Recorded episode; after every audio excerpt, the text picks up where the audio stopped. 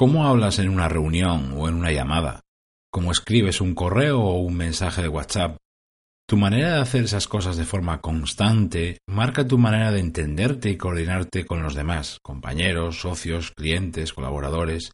Incluso muchas urgencias y malentendidos de tu vida personal y familiar vienen por no saber comunicar de forma clara. Gracias por estar ahí, soy Berto Pena y este es el podcast de Wasabi donde aprendemos a ser más eficaces y a tomar el control de nuestra vida.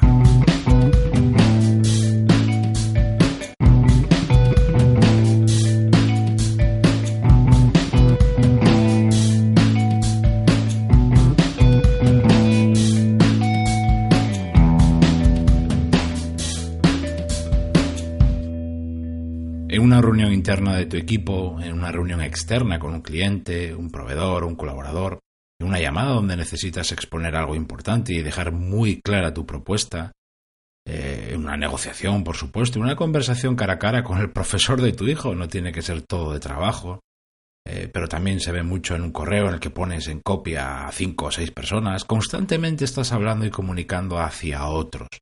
Y en todas esas situaciones hay dos detalles que marcan cómo haces las cosas, qué vas a decir y cómo lo vas a decir. Por eso quiero darte mis ideas favoritas para en tu vida personal y en tu vida familiar y por supuesto en el trabajo comunicar de forma más clara, más precisa, más eficaz. Idea número uno. Preparación. Improvisa lo menos posible.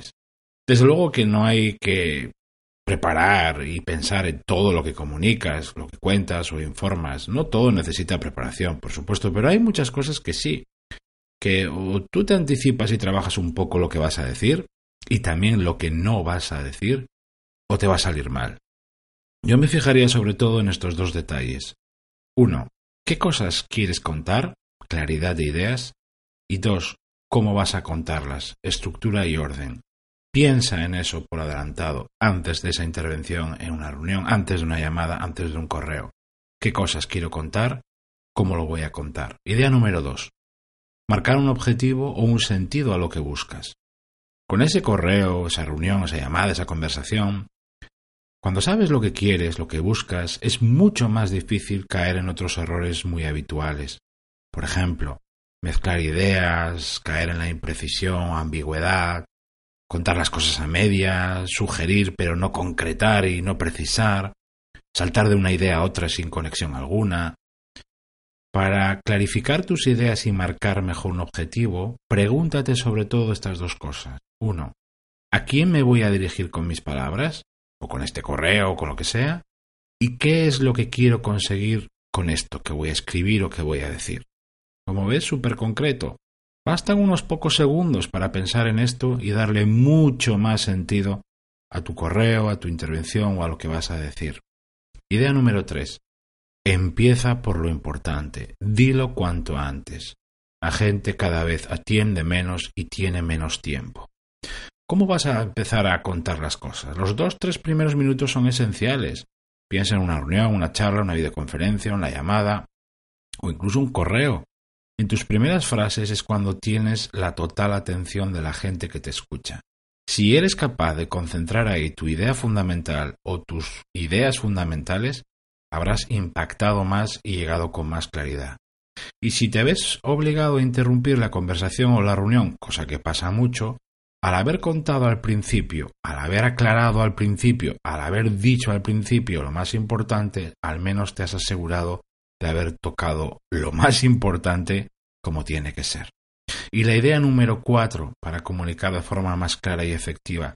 Cierra bien la comunicación, la llamada, la conversación, con un resumen fijando la idea o las ideas más importantes, acuerdos, próximas acciones. Al concluir tu intervención, o, una parte significativa de la intervención, como puede ser eh, un punto que hayáis tocado en la reunión, cierra siempre repitiendo en una sola frase el corazón de lo que quieres transmitir. Una frase a modo de titular, sobre todo si se trata de acuerdos y próximas acciones. Te interesa muchísimo que haya una claridad enorme en esa conversación. Por eso debes incluir siempre las tres coordenadas de oro en el trabajo. ¿Qué, quién y cuándo? Sé breve y directo, pero sobre todo muy claro. En el trabajo, sobre todo con jefe, clientes, personas de fuera, hay que ser ultra claro. Resume lo que has dicho o lo que habéis acordado utilizando titulares, ¿eh? Sí, sí, como si fueran los titulares de una noticia. Fíjate, se supone que todos sabemos comunicar y coordinarnos bien con los demás. Pero es eso, se supone. La realidad es en la que vivimos es esta. Reuniones sin preparar, correos escritos con prisas, mensajes contestados de forma impulsiva, encargos donde falta información o comunicaciones donde la gente no va al grano. Da igual lo que hagan los demás. Tú por tu lado puedes hacer mucho para comunicar de forma clara y efectiva y eh, eh, facilitar tu vida y la de los demás. Gracias por estar ahí, como siempre se despide Tiberto Pena y mientras llega el próximo episodio del podcast eh, me encontrarás como siempre en mi blog cinguasai.com y en mi canal de YouTube. Ahí también te cuento las claves para pilotar tu vida de forma diferente.